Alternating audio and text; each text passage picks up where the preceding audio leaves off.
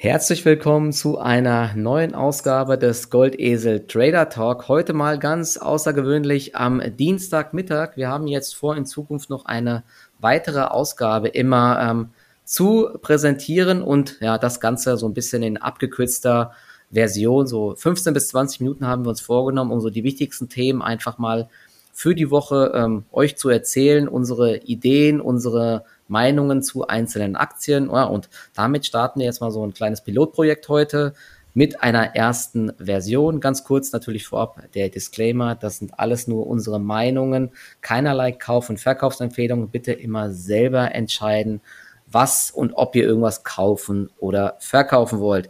Damit sage ich erstmal Servus Marc. Wir sind aktuell weiter auf Allzeithoch, beziehungsweise, ja, ich glaube, wir sind gerade genau exakt hier um 11.38 Uhr auf Allzeithoch im DAX bei, äh, bei 16.199 waren wir gerade eben. Also es läuft weiter rund.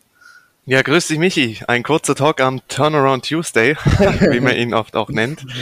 Genau, also vielleicht ein paar Worte zum Gesamtmarkt. Im Endeffekt, man sieht, dass der deutsche Markt sich aktuell deutlich fester zeigt als die US-Indizes könnte auch damit zusammenhängen, dass ja der Euro gegenüber dem US-Dollar wieder deutlich abschmiert mhm. und aufgrund der hohen Exportlastigkeit im DAX oder allgemein am deutschen Markt, ähm, das könnte so ein bisschen ja, für Stabilität oder im besten Fall auch für Rückenwind sorgen. Auch MDAX, SDAX und Co. könnten bereits ein Swing Low ausgebildet haben. Ähm, ja, macht's nicht leichter, denn wenn jetzt an der Wall Street nochmal eine Abwärtswelle kommen sollte, dürfte das natürlich auch den deutschen Markt ein bisschen ja, mit in Mitleidenschaft ziehen. Dort haben wir immer noch so ein bisschen die Problematik, die Anstiegswinkel in S&P, Nasdaq und Co. sind immer noch recht hoch und wir haben eben auch noch dieses bullische Sentiment. Ja, wenn man auf das Fear and Greed schaut, sind wir immer noch im extremen Gierbereich mhm. über 80. Ja, das ist so ein bisschen, was es im Hinterkopf zu behalten gilt. Im Endeffekt, klar, die Price Action zählt. Vielleicht haben wir auch hier letzte Woche schon ein neues Swing Low ausgebildet. Ähm, darauf gilt es jetzt auf jeden Fall zu achten. Also ich würde sagen, wir sind immer noch ein bisschen im Korrekturmodus.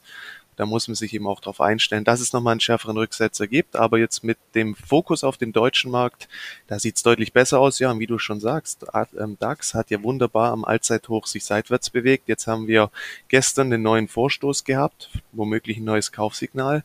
Sieht gar nicht so schlecht aus. Ja, vor allen Dingen, äh, apropos ähm, schwacher Euro, da sieht man ja heute auch wieder, dass die ganzen exportlastigen äh, Branchen wie Chemie, wie äh, Autosektor, dass die heute auch wieder ordentlich nach oben ziehen.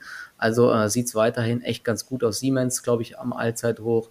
BASF zieht heute hoch, da sieht es weiter sehr, sehr stabil aus. Plus, dass ähm, ja aus Asien heute zumindest äh, mal aus Hongkong äh, versöhnlichere Kurse kamen. Die Aktien haben sich ja so schwer getan in letzter Zeit. Ich glaube, wir hatten es im letzten oder im letzten äh, Trader Talk dann auch so ein bisschen besprochen, dass hier so eine Bodenbildung stattfindet und äh, wenn die Nasdaq so ein bisschen korrigiert oder einige Aktien, dann kann es dann so einen äh, kleinen äh, Favoritenwechsel geben. Und das haben wir heute auch gesehen. Ne? Ich bin äh, bei Alibaba und bei Tencent aktuell im Trading Depot Long. Die Aktien haben sich jetzt ganz gut entwickelt. Ich glaube, diese Woche kamen ja auch bei Alibaba jetzt noch die Zahlen. Bin mal gespannt, was die melden, wobei ich glaube, was egal, ob die jetzt einen Ticken besser oder schlechter ausfallen, ja, die Aktien haben ja so viel korrigiert. Ich glaube nicht, dass es dadurch jetzt zu einem extremen Ausverkauf nochmal kommen sollte. Und es gab ja auch noch dieses äh, erste virtuelle Meeting zwischen äh, dem äh, Joe Biden und dem Xi Jinping. Ja, man äh, hat sich darauf geeinigt, dass man hier nichts eskalieren lassen möchte. Das sorgt vielleicht auch so für ein bisschen für, ja, für bessere Stimmung. Deswegen insgesamt sieht's ja weiter sehr, sehr gut aus am Markt. Wir wollen ja gleich nochmal einige Aktien äh, durchsprechen. Ich Nur kurz vielleicht, da muss ich geschwind reingrätschen, was auch in dem Kontext interessant ist. Du hast die Stärke von Hongkong angesprochen und dieser China Large Cap ETF, ja, der zeigt auch schon deutliche oder mögliche Bodenbildungstendenzen, gerade bei den Hongkong-Aktien. Ah, okay. Und im Endeffekt, wenn die abgeschlossen sein sollte, das könnte natürlich auch diverse ja, Aktien wie Alibaba, Tencent, und Co. auch deutlich beflügeln. Also das gilt weiter mit Spannung zu beobachten. Und es wäre natürlich ähm, perfekt, wenn Asien jetzt wirklich auch in Bezug auf eine Jahresendrallye auch nochmal mit von der Partie wäre und hier wirklich Stärke präsentiert, dann könnte es wirklich nochmal ein paar richtig schöne bullische Wochen geben. Ja, vor allen Dingen, dann könnte man echt so ein paar Swing Trades spielen bei diesen mhm. ganzen Aktien. Die sind ja vom Bewertungslevel her alle gar nicht mehr so teuer. Ja, und du brauchst halt die Indizes, gell? Du brauchst ja, irgendwie ja. diese neuen Kaufsignale, dass ja. da neues Geld reinfließt und das einfach, ja, so ja, das, das, das Momentum ist, reinkommt. Ja, das ist wie von Zauberhand, dass die Aktien irgendwann steigen, weil sie steigen und zuvor sind sie gefallen, weil sie fallen. Aber wenn eben wieder in einzelne äh, Indizes Geld reinfließt, dann werden auch die Aktien einfach wie von Geisterhand steigen. Und das kennt man ja. Einfach jeden Morgen ohne Grund ein Upgap im Nasdaq. Und so war es ja auch eine ganze Zeit lang bei den äh, China-Stocks. Vielleicht kommt das jetzt wieder. Ich bin ja kein allzu großer Fan, aber aktuell hier auch ähm, im Trading Depot dabei, weil es jetzt äh, vom Chance-Risiko-Verhältnis meiner Meinung nach eigentlich ganz gut aussieht. In den USA haben wir weiter ein paar verrückte äh, Kursbewegungen. Also bei Rivian, die hatten wir auch schon mal besprochen, habe ich gestern übrigens Short kurz eingezahlt. Habe ich mal ganz kurz ähm, versucht, einen kleinen Short mit Stop Tageshoch, als die so ein bisschen korrigiert hat intraday, wurde ich direkt wieder ausgestoppt innerhalb von ein paar Minuten. Die ist jetzt bei 132 Milliarden MCAP.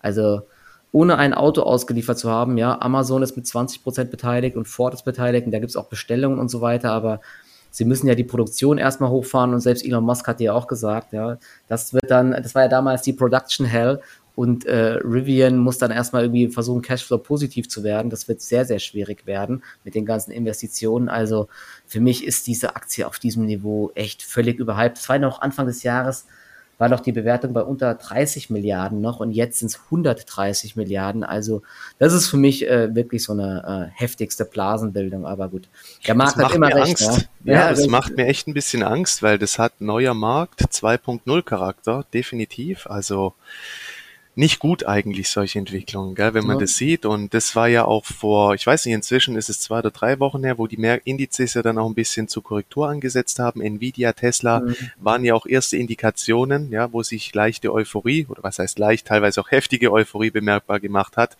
Immer dann wird's eben gefährlich. Ähm, ja, von Rivian an sich, weiß ich nicht, darf man jetzt nicht zu hoch gewichten, aber muss man alles beobachten ja. natürlich. Ja, man Wobei sieht, man ich sieht, halte mich da raus. Also ja, man sieht ja, was, was passieren kann, wenn dann die Erwartungen zu hoch sind. Ein schönes Beispiel, was ja auch ein äh, erfolgreicher IPO war, war ja Oatly zu 17 Dollar an die Börse gekommen. Erster Kurs waren 22 Dollar, äh, schieß mich tot. Und dann äh, ging es fast bis auf 30 Dollar. Na, ne? und jetzt ist die Aktie bei unter 10 Dollar. Gestern äh, wurden Quartalszahlen präsentiert und die haben eben nochmals für massive Enttäuschung gesorgt, obwohl die Aktie schon am äh, am Vortag ja auf Allzeit-Tief quasi geschlossen hatte. Ich mache gerade mal die Zahlen auf. Ich meine, ähm, ja, die der Umsatz ist um knapp 50 Prozent gestiegen, was ja eigentlich gar nicht so schlecht ist. Aber, und das ist ja immer das Thema an der Börse, es wurde noch mehr erwartet und dementsprechend ist die Aktie dann weiter gefallen. Ähm, 49 Prozent Umsatzwachstum gab es auf 171 Millionen Dollar. Die Erwartungen waren aber eben nochmal ein Tick höher. Und was das Problem ist, der Ausblick fürs Gesamtjahr waren jetzt bei 635 Millionen Dollar.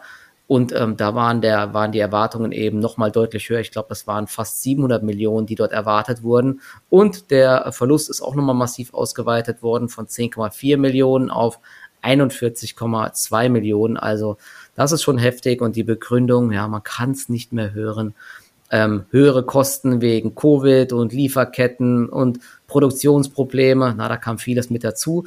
Und was vielleicht jetzt noch ganz interessant ist heute, ich habe die Aktie eigentlich auch auf der Watchlist. Das Produkt finde ich, wie gesagt, super. Ich trinke sehr, sehr gerne die Oatly-Milch. Ähm, und kenne auch sehr viele und die war auch in, bei uns im Edeka immer vergriffen eine Zeit lang. Jetzt gibt's die wieder, ne? da haben die Leute wirklich die Milch gehortet, richtig krass.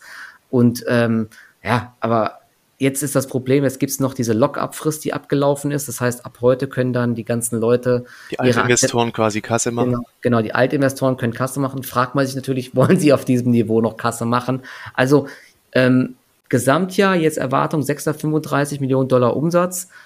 MCAP 5,6 Milliarden, also immer noch irgendwie äh, das Achtfache vom Umsatz. Ein Schnäppchen ist das absolut nicht. Ja, man wächst äh, weiter gut mit 49 Prozent. Das Thema ähm, Hafer äh, oder Milchersatzprodukte ist natürlich sehr groß. Man hat ja auch nicht nur die Milch, sondern auch solche ähm, Aufstriche jetzt mittlerweile oder äh, wie so, wie nennt man das so, wie so eine süße Sahne, aber auf Haferersatz, sowas. Da gibt's mittlerweile echt viele Produkte. Ich finde die, äh, die, die Produkte echt gut. Vielleicht, wenn es nochmal so einen massiven Ausverkauf gibt, dann überlege ich mir mal hier eine Trading-Position aufzubauen. Das war ja gestern ein ein richtiger Sell-Off.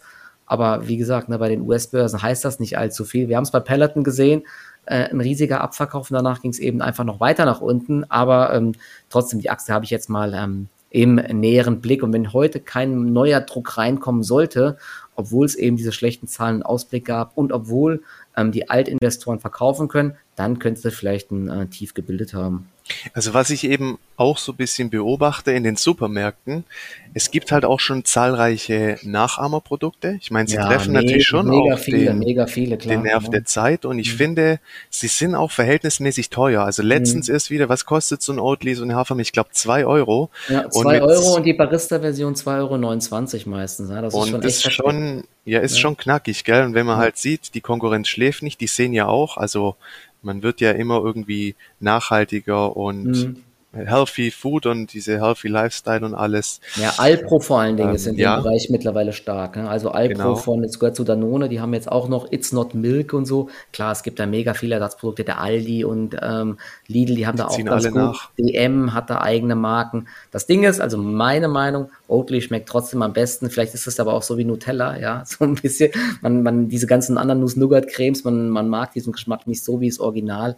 Aber gut, das, das muss man sehen, wie stark die Brand wirklich ist. Aber ich kann mir vorstellen, dass sie schon in den ganzen Cafés und so äh, weiter die Nummer eins bleiben, dass ob jetzt die Privatpersonen da immer die ganz teure Milch kaufen, das ist die Frage. Aber wie gesagt, dass der Umsatz wächst sehr, sehr stark, aber ja, sie, sie machen halt auch noch große Verluste. Und wenn die Erwartungen zu hoch sind, dann äh, sieht man eben, was mit der Aktie mal passiert. Aber ja, also auf jeden Fall jetzt so langsam interessanter wie auf diesem Niveau. Ich habe ja damals gesagt, bei 20, 30 Dollar, wo die 10 Milliarden wert war und irgendwie dann, äh, wie gesagt, 600 Millionen Euro Umsatz, das, das war völlig abstrus. Und das ist ja kein Tech-Konzern mit riesigen Margen, sondern sie haben eben, glaube ich, auch nur eine Bruttomarge, die nochmal massiv runtergegangen ist, unter 30 Prozent. Und Tech-Konzerne haben eben eine Bruttomarge von 80 Prozent teilweise. Ja, deswegen ist das, kann man niemals solche Bewertungsmaßstäbe für so eine Aktie ansetzen. Also es ist schon heftig. Immer, günstig ist sie immer noch nicht. Nee, und eigentlich gibt das Zahlenwerk und die Reaktion darauf aktuell auch keinen Grund zum Handeln. Man sieht ja fettes Downgap.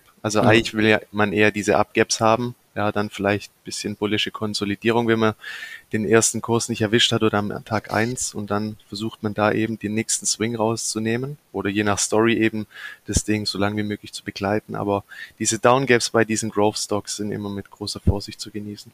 Jupp, genau. Also gehen wir mal von einem großen Verlierer weg, vielleicht zu interessanten Aktien, die, die, die du noch im Blick hast. Was hast du denn noch alles uns mitgebracht? Ähm, also spannend finde ich seit gestern auf jeden Fall wieder eine RWE. Die habe ich auch gekauft und die haben wir ja auch bei uns hinreichend vorgestellt, auch in die Goldesel Top 10 Liste aufgenommen, denn es gab den Kapitalmarkttag und man hat die Prognose für das kommende Geschäftsjahr angehoben. Mhm. Ähm, das EBITDA, also der bereinigte das bereinigte Ergebnis vor Zinsen, Steuern und Abschreibungen ähm, möchte man konzernweit auf 3,3 bis 3,6 Milliarden steigern. Bislang hatte das Management nur 3,1 bis 3,4 Milliarden angestrebt. Man möchte bis 2030 insgesamt 50 Milliarden investieren, um mehr Strom aus erneuerbaren Energien Wahnsinn. zu erzeugen im mhm. Endeffekt doppelt so viel wie aktuell. Ähm, man hatte jetzt diese Klimakonferenz und wir hatten ja auch RWE schon immer wieder als Gewinner mhm. der erneuerbaren Energien ins Spiel gebracht, denn es steigt dadurch eben auch die Wahrnehmung als Unternehmen aus dem Bereich erneuerbare Energien. Und da muss man sagen, wäre die Aktie massiv unterbewertet. Ja, wenn man jetzt mal die Kohlegeschichte ausblendet und rein den Fokus auf die erneuerbaren Energien richtet, dann hat RWE jetzt schon eines der größten erneuerbare Energienportfolios. Mhm. Man hat hohe stille Reserven durch diese CO2-Emissionsrechte, die man ja recht früh gekauft hat, zu einem deutlich niedrigeren Kurs. Ähm, und ich finde, das Komplettpaket ist jetzt sehr spannend, eben auch durch diese jüngste Prognoseerhöhung. Und wenn es jetzt endlich mal über die 34-Euro-Marke gehen sollte, ja, dann ist, ja. dürfte genau. das wirklich auch mit einem schönen Kaufsignal einhergehen. Also ich finde die Preisreaktion bis jetzt, gestern ist sie um knapp drei Prozent gestiegen, heute Morgen mhm. auch relativ starker Handelsauftakt, dann kam mhm. sie wieder runter. Ja, man kennt's, ist halt eine RWE. Mhm. Muss mal gucken. Also mega spannend. Wie spannend, gesagt, ja. über 34 wäre das ein richtig schönes Kaufsignal. Und in dieser ganzen Klimadebatte könnte da eben auch von institutioneller Seite mehr Fokus wieder auf die Aktie gerichtet werden. Einige Analystenhäuser haben ja heute auch positiv darauf reagiert, teilweise die Kursziele angehoben, die jetzt auch schon im Bereich von 45 Euro angesiedelt sind. Deswegen sehr spannend. Ja, vor allen Dingen ähm, 50 Gigawatt sind bis 2030 geplant. Du hast ja die Milliardensummen gesagt, die äh, investiert werden sollen. Man hatte vorher den Plan, äh, pro Jahr 1,5 Gigawatt ähm, an, ähm, an äh, Windparks und Solarparks äh, zu installieren. Jetzt äh, wird das auf 2,5 Gigawatt jährlich ähm, angehoben. Also das sind schon echt ähm, riesige Summen. Man will damit ähm, weltweit führend werden. Ist ja, glaube ich, aktuell sogar schon einer der größten weltweit oder zumindest in Europa. Und was ich ganz spannend finde in der Hinsicht, ne, RWE betreibt ja dann die Wind- und Solarparks und die machen auch viel im Wasserstoff. Irgendwo kommen dann die ganzen Anlagen auch her und in dem Zuge ist auch dann wieder eine Vestas und eine Nordex interessant. Müssen wir mal schauen, wer so von RWE der Zulieferer Nummer eins ist. Die könnten dann auf jeden Fall auch massiv profitieren. Wir haben ja eine Vestas gehabt, die die Umsatzprognose bestätigt hatten, aber eben die äh, EBTA Prognose massiv gesenkt haben, auch wieder wegen hohen Transportkosten, wegen Materialknappheit und steigende Kosten und so weiter. Und dort können es jetzt eben 2022 wirklich neue Aufträge hageln und die ganzen äh, Jahre danach. Also diesen ganzen Sektor ähm, sollte man auch im Blick halten. Eine Nordex ist heute auch wieder ziemlich stark. Über 15 Euro war sie, glaube ich, vorhin sogar. Hatten ja auch wieder einen neuen Auftrag aus der Türkei. Also da tut sich auf jeden Fall so einiges. Und wir hatten gestern ähm, den Q3-Bericht von ähm, Umweltkontor. Energiekontor. Ich, ja, schon wieder Umweltkontor, Energiekontor, ja, Energiekontor. Die äh, projektieren ja vor allen Dingen auch Windparks. Genau. Und dieses Geschäft müsste eigentlich jetzt auch in nächster Zeit weiter massiv anziehen. Und Energiekonto hatte auch eine richtig, richtig starke Prognose für die nächsten Jahre aufgestellt. Ich glaube, die wollten das EBIT auch fast verdoppeln. Ne? E, äh, die machen es so, Energiekonto, dass sie einen Teil der Windparks und Solarparks, die sie projektieren, also planen, entwickeln und dann bauen, einen Teil verkaufen sie und ein Teil bleibt im eigenen Portfolio und die betreiben sie dann selber. Und da das ist eigentlich ein ganz smartes Geschäftsmodell, weil man halt immer wieder ordentliche Verkaufserlöse erzielt und da nicht irgendwie Kapitalerhöhungen und so machen muss. Deswegen die Energiekontoaktie ist eigentlich auch mega spannend und von der Bewertung her, ich glaube, KGV 2022 so bei 23 oder so. Für die Wachstumsaussichten eigentlich auch gar nicht allzu schlecht. Also diese Aktie neben RWE finde ich auch ganz interessant. Und eine Encarve ist heute auch im Plus. Die hatten ja auch Zahlen wie erwartet äh, gemeldet und es soll hier auch äh, weiter aufwärts gehen, finde ich auch ganz spannend. Die Aktie hat sich jetzt auch scheinbar so ein bisschen gefangen. Und ergänzend hierzu zur Energiekonto ist eben auch immer noch die Abo Wind anzusprechen, weil man sieht eben aufgrund dieser ambitionierten Ausbaupläne von einer Ener von einer RWE oder auch anderen Energieversorgern, die suchen eben händeringend nach genau. Projekten und die Story bei denen ist ja auch weiterhin auch eine Aufwertung der Projektpipeline und womöglich auch durch die neue Regierung, dass eben auch die Genehmigungsverfahren schneller ablaufen und es eben auch Zusatzgewinne bescheren könnte in den nächsten Jahren. Kursziele bei Abowind reichen ja bis in den Bereich von 80 Euro und gegenüber Energiekonto ist hier auch weiter Nachholbedarf vorhanden. Aktie hat jetzt auch wirklich eine neue schöne Basis da oben ausgebildet und wenn die da jetzt heute drüber geht, dann dürfte das auch mit einem neuen Kaufsignal einhergehen, heute oder halt in den Folgetagen.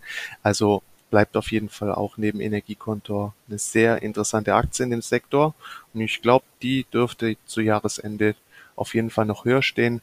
Bin ich auch aktuell investiert. Ja, genau. Ich auch übrigens, deswegen nur aus Transparenzgründen. Und, ja, äh, der Sektor wird gespielt, also ja, das genau. ich, Ich versuche jetzt auch in diesem Sektor wirklich äh, auf, nicht auf kurzfristige Trades zu setzen, sondern ähm, hier versuche ich eine größere Bewegung mitzunehmen, denn äh, genau. äh, wenn sich hier ähm, neue Trends etablieren nach oben und dann wieder Geld in diese ganzen äh, nachhaltigen ETFs und so reinfließt, dann kann es hier eben auch schnell wieder einen Hype geben. Aber gut, wir werden sehen, wie das hier weiterläuft. Jetzt äh, können wir ja, eine Abo-Win zu traden ist halt auch Horror, wenn du dir die ja. mal anguckst. Also da ist einfach besser, man hat die im Depot, ja, und man sieht ja mal, steigt es an dem Tag wie von der Tarantel gestochen, am nächsten Tag kommt es ein bisschen zurück, aber unter dem Strich arbeitet sie sich ja weiter nach oben und das möchte man schließlich ähm, sehen im Endeffekt. Genau. Und ähm, wir ganz kurz nochmal auf unseren letzten Talk, da hatten wir einen guten Call gemacht bezüglich der ganzen ähm, E-Commerce-Aktien.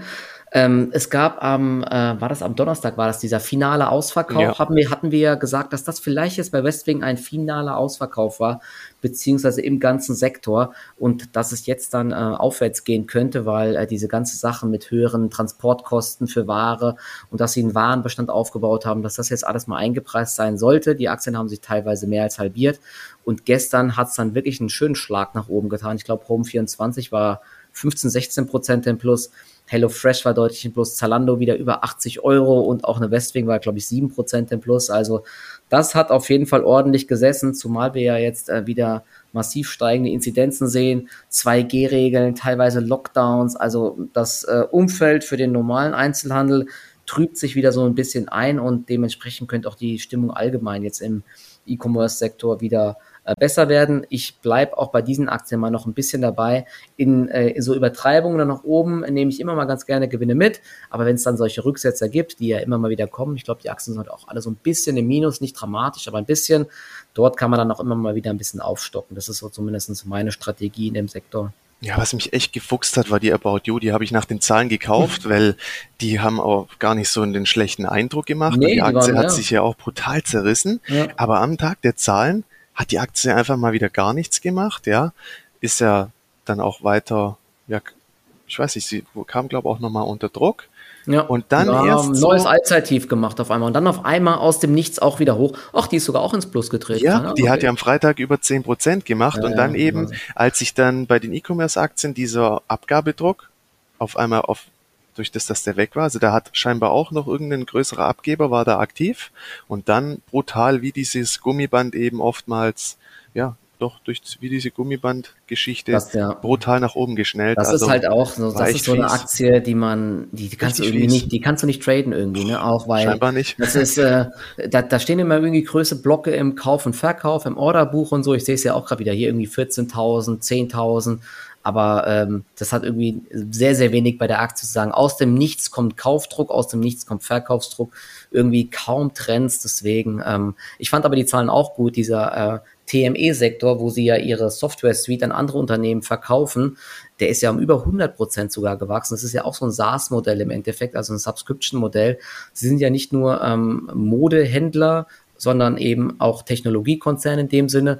Und ähm, dieser Bereich wächst echt sehr, sehr stark. Deswegen verstehe ich auch nicht, wieso die Aktie sich so schwach entwickelt hat. Aber gut, jetzt haben wir ja von 18, von unter 18 Euro auf über 22 Euro. Es gibt zumindest ein Lebenszeichen, aber gut. Ja, vor allem halt mit der Verzögerung auch, gell? Ja, also die hätte, so eine Reaktion hätte ich dann eigentlich am Tag der Zahlen erwartet. Ja, ja Pustekuchen, erstmal wieder maximale Verunsicherung, neue Tiefs und dann auf einmal mit dem Bounce der, der ähm, des Sektors dann setzt sich Erkenntnis durch, hey, okay, About You gibt's ja auch noch.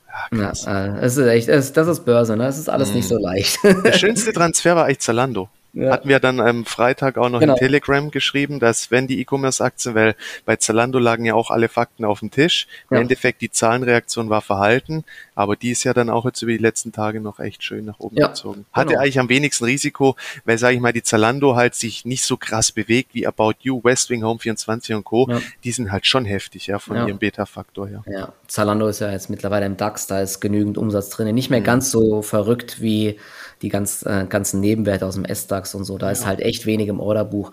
Genau. Ähm, Aber hey, die Bewegung ist jetzt halt auch erstmal gelaufen. Ich denke, jetzt ja. muss man wieder ein bisschen Disziplin wahren. Vielleicht genau. gibt es ein neues Setup über ja eine schöne Konsolidierung auf den aktuellen Niveaus. Aber ja, ja jetzt wird es halt schwierig, da noch den Einstieg zu suchen. Ja, richtig, genau. Also jetzt, jetzt da immer noch hinterher zu rennen, das ist meistens dann auch nicht, nicht die beste Idee. Genau, ansonsten gab es heute noch eine interessante Kursbewegung von ThyssenKrupp ist mir aufgefallen, ich bin hier leider nicht dabei, war ein Artikel gestern im Handelsblatt, man möchte die ähm, Wasserstoffsparte abspalten und die soll angeblich äh, bis zu 5 Milliarden Euro wert sein. Und wenn man das in Verhältnis setzt zur Marktkapitalisierung von ThyssenKrupp, die ja nur bei knapp 6 Milliarden ist, wäre das natürlich ähm, wahrscheinlich schon wertbringend für Aktionäre. Also die Story mit ThyssenKrupp kann man sich äh, auf jeden Fall auch mal anschauen. Ich werde mir da nochmal äh, genauere Gedanken machen und das mir äh, genauer anschauen, ähm, was das für Aktivitäten sind und so, und wie da die Pipeline ist. Aber auch RWE hatte ja gesagt, dass man viel in Wasserstoff investieren möchte. Also das könnte auf jeden Fall auch ein Thema werden. Und ähm, ja, äh, ThyssenKrupp läuft, äh, lief lange so ein bisschen eher seitwärts. Heute so ein kleiner Ausbruch nach oben, fünf Prozent im Plus. Auf jeden Fall auch mal so eine Aktie, die man sich ähm, auf die Watchlist setzen könnte. Und als letztes von meiner Seite noch, dann kannst du noch mal was sagen, ähm, die Social Chain Group, hast du die auch im Blick? Die Aktie schleicht sich auch die ganze Zeit nach oben. Ganz interessant, ähm, da ist ja der Georg Kofler vom äh, von Höhle der Löwen kennt man den, der ist da ja ähm, dabei und die haben ja jetzt die DS-Produkte äh, integriert, wo der Herr Dümmel dabei ist. Und jetzt haben sie quasi ein Unternehmen, was sehr stark ist im Bereich äh, Influencer und E-Commerce auf der einen Seite, das war die Social Chain und im Bereich Produkte, das war die DS-Produkte, ich weiß nicht, DS-Produkte Holding oder so hieß die, das ist die äh, vom Dümmel und jetzt kann man da, wollen sie zumindest Synergien heben und ähm, ja, gemeinsam schlagkräftiger werden. Und die Aktie hat jetzt auch einen neuen Aufwärtstrend. Es kommt, glaube ich, nochmal neue Aktien äh, bald auf den Markt. Vielleicht wird sie dann auch noch liquider, aber ist auch eine, eigentlich eine ganz interessante Story, finde ich. Werde ich mir auch mal äh, jetzt genauer anschauen und auch beobachten. Ja, die Frage ist natürlich, warum verkauft Dümmel? ja, ja das, ähm, es, gibt, es gibt einen Podcast auch. Ähm, da, vor allen Dingen, der, der Verkaufspreis war irgendwie gar nicht so hoch. Ich glaube, ja, 200, genau, 200 irgendwas gelesen. Millionen. Aber er hat halt auch Beteiligung jetzt ähm, an der neuen äh, Gesellschaft. Und wenn die Aktie jetzt steigt von der Social Chain Group, die ist jetzt auch schon gestiegen, steigt dieser Wert natürlich auch massiv an. Also, ja, ich. Ist auch nichts für schwache Nerven, sage nee, ich mal. Nee. Ähm, ist auch eine hohe Wohler drin, aber ja, kann man auf jeden Fall mal beobachten. Genau. Hast du sonst noch irgendwas? Du hast, glaube ich, noch eine Aktie auf der Liste, die wir vielleicht erwähnen. Jetzt sind wir doch schon äh, über unsere Zeit. Mann, Mann, Mann, wir haben immer zu viel zu erzählen. Ne? Vielleicht noch zwei Minuten, eine letzte Aktie. Genau, dann machen wir geschwind ein Bündel. Also du hast ja vorhin angesprochen, dass Industrieaktien heute Stärke zeigen, eben aber eher die Big Caps. Und was mich so ein bisschen wundert, wir hatten ja eigentlich auch bei Zyklikern wie eine Deutz, eine Jostwerke, Jung Heinrich, die ja sogar eine Mittelfristprognose angehoben haben oder bei einer Dürr, das war auch ein ordentliches Zahlenwerk. Da geht ja gar nichts seit den mhm. Zahlen, teilweise eher auch im Gegenteil. Und ich finde, die Aktien sollte man sich trotzdem jetzt mal auf die Watchlist packen, womöglich vielleicht auch in einer neuen Rotation, ist ja immer auch charakteristisch für Bullenmärkte dass eben, ja, wie bei den E-Commerce-Aktien, dass auf einmal Kapital rotiert, geht von einer Branche in die andere, beziehungsweise Sektor. Und weil hier teilweise eben gute Zahlen auch vorgelegt wurden, ja wie bei einer Jostwerke, wo man ja die Prognose angehoben hat, Jungheinrich Mittelfristprognose, Branchenkollege Kion ähm, sorgt für ein gutes Umfeld. Die sind ja auch gut gelaufen über die letzten Tage. Heute auch nochmal eine ordentliche Kurszielerhöhung, dass man die Titel sich auch auf die Watchlist packen sollte. Und wenn man dann erste Stärkezeichen sieht oder erste Akkumulation, dann kann man hier auch nochmal den ein oder anderen Kandidaten sich ins Depot packen. Nichts vorwegnehmen, aber eben aufgrund der jüngsten Nachrichten und weil jetzt hier die Fakten mehr oder weniger jetzt auch auf dem Tisch liegen, mal man eine weitere Gewinnwarnung ausschließen kann, finde ich die alle eigentlich interessant. Und ja, wenn der Euro eben weiter schwach bleibt, ist, könnte es nur eine Frage der Zeit sein, bis eben auch die ein oder andere Aktie von den vier wieder gespielt wird. Okay, interessant. Und übrigens gerade ThyssenKrupp, äh, Volatilitätsunterbrechung, Aktie schießt weiter nach oben, jetzt an der 10-Euro-Marke. Wahnsinn. Also jetzt muss ich mich doch langsam so ein bisschen ärgern, dass ich dabei äh, 9,60 Euro heute Morgen nicht gekauft habe. Aber gut, so ist das manchmal. Und ein, ein, letzter, ähm, ein letzter Hinweis vielleicht noch. Morgen ist bei Lang und Schwarz Hauptversammlung die Aktie. Ähm, es gab einen Bericht, dass äh, die Umsätze jetzt an der LSX, wo ja Trade Republic handelt, ähm, neue Rekorde jetzt in den ersten zwei Novemberwochen erreicht hat. Eigentlich ganz spannend. Die Aktie war ja mal deutlich höher. Es gab diese riesigen Rückstellungen wegen irgendwelchen alten äh, Geschäften, die da in Frage gestellt wurden. Morgen soll es wohl eine 4-Euro-Dividende geben, die beschlossen wird. Die Aktie notiert bei 88 Euro, ist also eine nette äh, Rendite wenn die Dividende dann ausgezahlt wird. Und operativ läuft es eben auch sehr, sehr gut theoretisch. Die Gefahr ist weiterhin diese Rückstellung, äh, die gebildet wurde, äh, ob die gezahlt werden muss oder ob da noch mehr kommt, das weiß ich nicht. Und eben noch dieses Payment for Order Flow, diese Geschichte, dass, der, dass das vielleicht verboten werden soll. Das hat die Aktie jetzt auch immer so ein bisschen belastet, aber an sich operativ äh, sollte Lang und Schwarz gerade auf jeden Fall ordentlich abschneiden. Ne? Deswegen. Und man muss da auch aufpassen, in dem Kontext sei noch erwähnt, dass eben, wenn man rein auf die Dividende spekuliert, das ist ein Verlustgeschäft, ja, weil die Dividende wird einem zu 100 Prozent vom Kurs abgeschlagen. Die Dividende selbst musst du aber wiederum versteuern. Also ja, das ja. ist oft ein Trugschluss. Ähm, wenn man die jetzt natürlich schon im Depot irgendwie hat, ist es eine andere Situation. Aber jetzt rein auf die Dividende zu spekulieren macht keinen Sinn, ist ein Verlustgeschäft. Ja, genau, erstmal, ja. Dann hat man, zahlt man auf das Ding, zahlt man halt die Abgeltungssteuer, genau. Das Einzige, was eher dann wiederum Sinn macht, ist, die Aktie aufzugreifen, wenn die Dividende ausgezahlt wurde. Manchmal geht's dann auch noch ein bisschen weiter nach unten, weil manche Marktteilnehmer wissen nicht, was in der Aktie passiert. Dadurch ähm, kommen sie oft auch in Zugzwang und geben ihre Positionen. Und von den Niveaus heraus ähm, tun sie dann auch schnell oft wieder Boden gut machen. Okay, ja. Werden wir auf jeden Fall mal beobachten, was die Aktie in der nächsten Zeit macht. Ähm, Jetzt bekomme ich gerade einen Alarm. Jung Heinrich geht über 46,20, wird spannend. Oh, ähm, was geht denn gerade im TechDAX ab? Der TechDAX schießt gerade nach oben. Jetzt muss ja. ich gerade mal gucken, welche Aktie im TechDAX gerade so hoch geht, weil ich sehe es nämlich gerade gar nicht. Was ist denn hier los? Und das sind halt genau Suse, die Dinge. Ja. Nordex ist deutlich los, Kia Gen 5%. Was ist hier los? Vantage Towers hat ja auch, ähm, macht die neue Hochs gerade? Ich glaube, die macht neue Hochs, weil ähm, äh, Dings hatte sehr gute Zahlen gemeldet, Vodafone. Ne? Also, ja, krass. Also hier ist es gerade einiges los. Hier Vantage Towers, nee, noch kein Allzeithoch, aber Richtung Allzeithoch unterwegs. Was Jung ja. Heinrich jetzt auch sehr spannend und das zeigt mal wieder, man muss halt vorbereitet sein, gell? Und wenn dann entsprechend die Signale kommen oder Stärke reinkommt, dann muss man blitzschnell reagieren können. Jung Heinrich, ach, die ist im MDAX, gucke ich mir gerade auch nochmal an hier. Jung Heinrich. 46 Euro Marke geknackt. Ah, Kion ja, ja heute auch mit dem ah, Buy-Rating. Ähm, keine schlechte Ausgangsbasis. Interessant. Kann man auch knapp mal unter, als Intraday-Trade unter 46 dann absichern. Im Endeffekt sollte dann schon auch ziehen. Ähm, aber spannend. Ja, super, perfekt. Also einiges an Input wieder. Ich hoffe, Definitiv. euch hat es gefallen. Und äh, wir hören uns dann bei der nächsten Folge ähm, am Samstag wahrscheinlich. Bis zum nächsten Mal. Ciao, ciao. Bis dann. Ciao.